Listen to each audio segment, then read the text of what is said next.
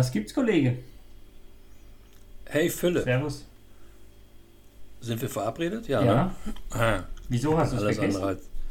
Nee, das nicht, aber ich bin ja nicht perfekt. Ne? Nein, ich sitze gerade über. Ich sitze gerade über so einem alten Vortrag, den ich mal vor einem Jahr gehalten Mhm. habe, wo es um das Thema hm, Nein zur Perfektion, habe ich den genannt damals. Das sind ja fast Wo es zwei um das Themen. Thema. Ja, ja, genau. Aber nein, nein sagen zur Perfektion. Wege aus der Perfektionsfalle. Und ich habe heute Morgen ein, ein Coaching-Gespräch gehabt mit einem äh, Geschäftsführer. Und ähm, da haben wir unter anderem rausgearbeitet, der, der Typ ähm, ist nicht perfekt. Wo ich sage, hey, wie cool, super. Und er leidet darunter, dass er nicht perfekt Mhm. ist. Und jetzt wollte ich ihm noch im Nachgang so aus meinem Vortrag noch so ein paar, paar, Funkt, paar Punkte zusammenstellen, ähm, um ihm zu verdeutlichen, so im Nachgang mit ein paar Gedanken, dass es eigentlich ziemlich cool ist, nicht perfekt zu sein. Und ähm, dass es vollkommen ausreichend ist, gut zu sein. Im Angelsächsischen gibt es diesen schönen Spruch, Perfection is the enemy of good. Kennst du den? Ja. Der Feind, das Feindbild. Könnten wir auch nochmal einen Podcast drüber machen. Ähm, aber, also jetzt glaube ich, gibt es ganz, ganz viele Leute da draußen, die mit Sicherheit nach Perfektion streben. Jetzt sagst, Ja. du, sagst du aber auch so, ja, perfekt sein ist irgendwie doch der Feind des Gutseins. Jetzt Ja, hätte ich jetzt spontan Und- gesagt, vielleicht ist doch Gutsein einfach die Vorstufe zum Perfektsein. Oder warum, warum Nein. wollen wir eigentlich nicht perfekt sein? Oder sollten wir nicht Ja. perfekt sein? in ihrem Bemühen, es perfekt zu machen, ver verbocken sie es zum Teil auch, schlimmstenfalls. Mhm. In ihrem Bemühen, es perfekt zu machen, führen sie, kommen sie zu Lösungen, die manchmal noch niemals gut sind. Ja, und ich glaube, Perfektion ist an vielen Stellen eine ziemlich große Illusion. Und ich spreche in dem Kontext extrem gerne von der Tyrannei der Perfektion. Und diese Tyrannei der Perfektion führt zu Stress, macht unglücklich, schränkt die Menschen ein, macht uns langsam, nimmt die Geschwindigkeit raus, ist anstrengend und am Ende des Tages auch ungesund. Und ich weiß, dass da viele jetzt da draußen, die das hören, sagen, ey, aber die Perfektion ist doch gut und es wird doch von mir ver erwartet. Man muss, glaube ich, eine Sache ganz deutlich sagen, die Einladung, der Abschied von der Perfektion oder vom Perfektionismus ist keine Anleitung, schlampig zu sein Mhm. oder nachlässig Mhm. zu sein. Es ist eine Einladung, die Dinge einfach gut zu machen. Gut reicht. Aber wann, wann ist für mich denn die Grenze? Also ich merke selbst, ich, ich versuche mal ein konkretes Beispiel noch zu machen, was mir gerade in den Kopf kommt. Wenn ich irgendwie textuelle Beiträge für einen Blog oder sonst was schreibe, dann muss ich die gefühlt fünf, sechs Mal belesen, bis ich damit zufrieden bin, weil ich da irgendwie einen gewissen Perfektionismus äh, dran lege. Wenn ich jetzt da hingegen unseren Podcast anschaue, da freue ich mich, dass ich mich mit dir unterhalte zu einem Thema und das läuft so dahin, wie es läuft und das ist gut so. Und da bin ich mit gut, aber super happy, wohingegen ich beim geschriebenen Text irgendwie gefühlt was Perfektes erwarte. Hast du da irgendein Rezept oder weißt du, wie das damit zusammenhängt? Verstehst du das Beispiel? Ja, total. Ähm, verstehe ich sehr gut. Äh, also die Wissenschaft unterscheidet dysfunktionalen Perfektionismus vom funktionalen Perfektionismus. So, dieser dysfunktionale Perfektionismus ist eigentlich ungesunder Perfektionismus und der funktionale ist gesunder Perfektionismus. Wo liegt der Unterschied? Bei dem einen werden äh, Ansprüche von außen an mich herangetragen und ich meine, ich müsste meine, meine Ansprüche Mhm. von außen irgendwo äh, äh, rekrutieren.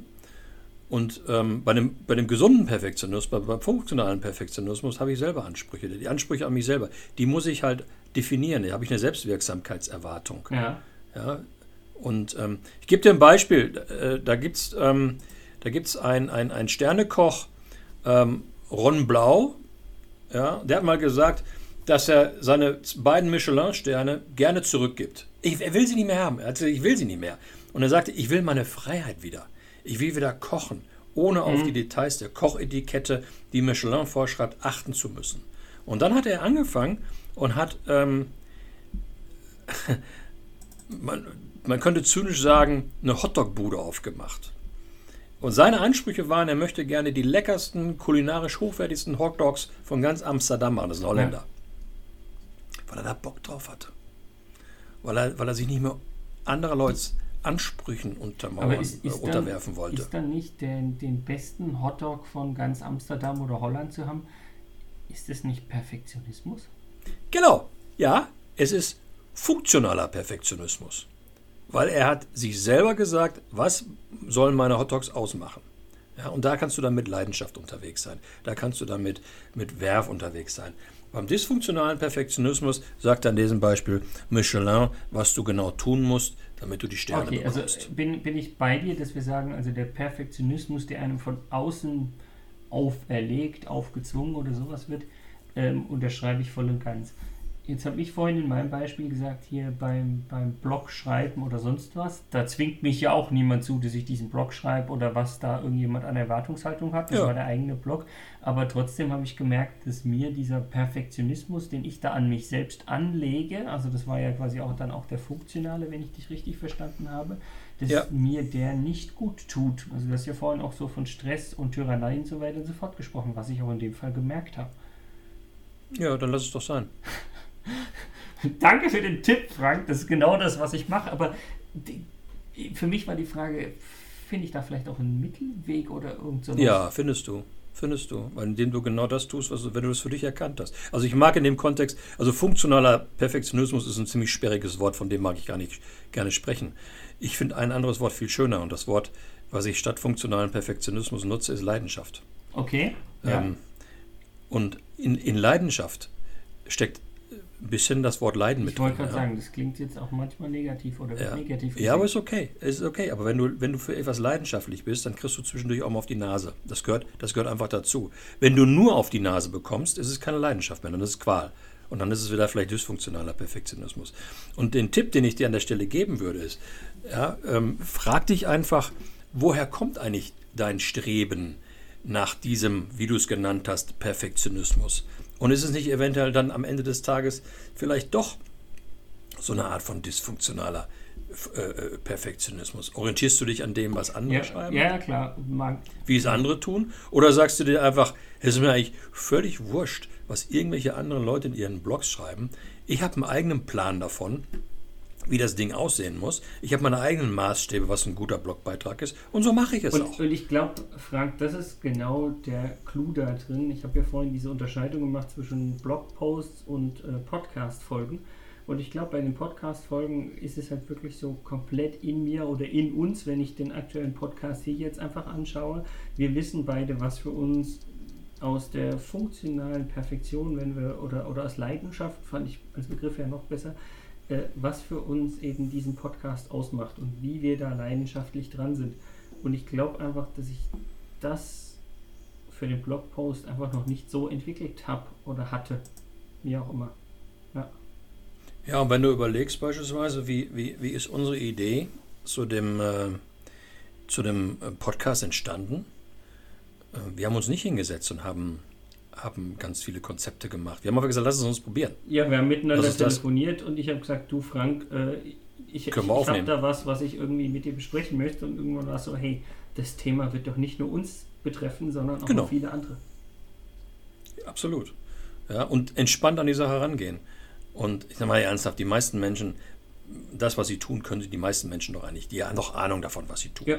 Und die können noch mal ein bisschen chili-milli da rangehen und können sagen, hey, komm, ich mach's einfach mal, ich probier's mal. Ja, und es, und es wird gut.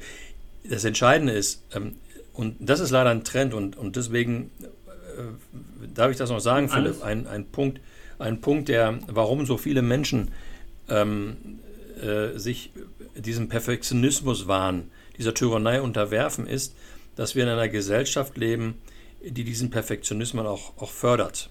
Ja, Mhm. ähm, das fängt an mit, ähm, wir haben ganz viele Glaubenssätze, ähm, die wir irgendwie aus, aus, von unseren Eltern, Großeltern oder durch unsere Sozialisierung vor uns hertragen. Dann ist das, das Gras des Nachbarn sowieso immer grüner. Ne? Also das ist auch so ein Thema. Wir, wir, wir, wir orientieren uns sehr, sehr häufig an, an, dem, an den Erwartungshaltungen und an den Gegebenheiten anderer Leute, als dass ähm, wir überlegen, was für uns wichtig ist. Mhm. Und dann wird das Thema Perfektionismus ähm, auch in den Medien Ja, total durch die Gegend getrieben. Das Problem ist ja. ja auch, wenn du sagst, getrieben zum Beispiel hier, der Nachbar hat den grüneren Rasen oder sonst was, eigentlich bist du dann ja wieder in dem externen Getriebenen. Nicht, was ist meine ja. Leidenschaft, sondern ich schaue auf den Rasen da drüben und denke mir, Mist, der hat den grüneren Rasen. Genau, aber wenn du jetzt beispielsweise solche Artikel liest, ähm, diese Frau hat den perfekten Körper. Mhm. Ja? Oder das perfekte Dinner, gab es da so eine dusselige Fernsehserie. Ja? Oder wenn du beispielsweise der perfekte Urlaub. Wenn du die Leute fragst, wo waren sie eigentlich zuletzt im Urlaub? Wenn man so Corona ja außen vor nimmt, das ist sowieso alles anders. Ne? Ähm, und dann sagst du, ich war nur im Schwarzwald wandern. Ah, die ist ja nur im Schwarzwald. Ja, aber allein wenn du dann, nur sagst. Also genau, und dann gegenüber sagte, wow, also ich war jetzt irgendwie, ähm, äh, was ich, Elefanten gucken in, äh, in der Ostseetherme. Achso, nein. Ähm, ja. Und wenn du, wenn du beispielsweise nur mal bei Google eingibst, Abenteuerurlaub, dann kommt relativ schnell dahinter als Vorschlag in diesem Autofill Abenteuerurlaub mit Kindern. Braucht man das? Muss man Abenteuerurlaub mit Kindern machen oder soll man nicht einfach mal eine gemeinsame Familie? Aber das ist eine ganz andere Diskussion, die wir da haben.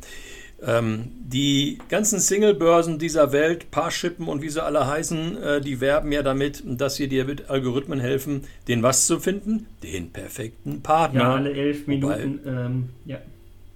Wobei wir wissen, es gibt keinen perfekten Partner. Ja? Und ähm, äh, doch, du, die, bist, du bist mein perfekter Podcast-Partner. Ah, das möchte ich aber gar nicht sein. Ich möchte ein guter Podcast-Partner sein. Nein, wenn ich das für mich sage, dann ist das, glaube ich, vollkommen ah, in Ordnung. Okay. Das ist das für dich in Ordnung, das darfst du mir aber nicht sagen, okay. weil ich, das, das, muss ich das, ganz ehrlich sagen. Wir das wieder raus. Mir reicht es aus, wenn ich, ähm, wenn ich ähm, also ich habe gerade einen schönen Spruch nochmal gesehen. Die perfekte Ehe gibt es nur zwischen einer blinden Frau und einem tauben Mann. Schreibe ich mir auf. Ich kann ich dir schicken, mein Lieber. Kann ich, kann ich dir schicken. Lassen wir es mal abbinden. Ähm, ich glaube, äh, Perfektion ist negativ. Es ist eine Tyrannei. Ich glaube, wir investieren unglaublich viel Geld, Zeit und Energien und Gesundheit darin, perfekt zu sein und lassen uns gleichzeitig von anderen Menschen vorgeben, was diese Perfektionsdefinition ähm, vorgibt. Ähm, wie lieber sollten wir Zeit, Energie investieren in äh, das Herausfinden der eigenen Ansprüche. Um dann, wie es Ron Blau gemacht hat, mit Leidenschaft Hotdogs zu machen oder einfach Podcasts zu machen oder Texte zu schreiben oder sonst was. Was auch immer die jeweilige Leidenschaft ist. Mach's gut, Kollege. Mach's gut, Kollege.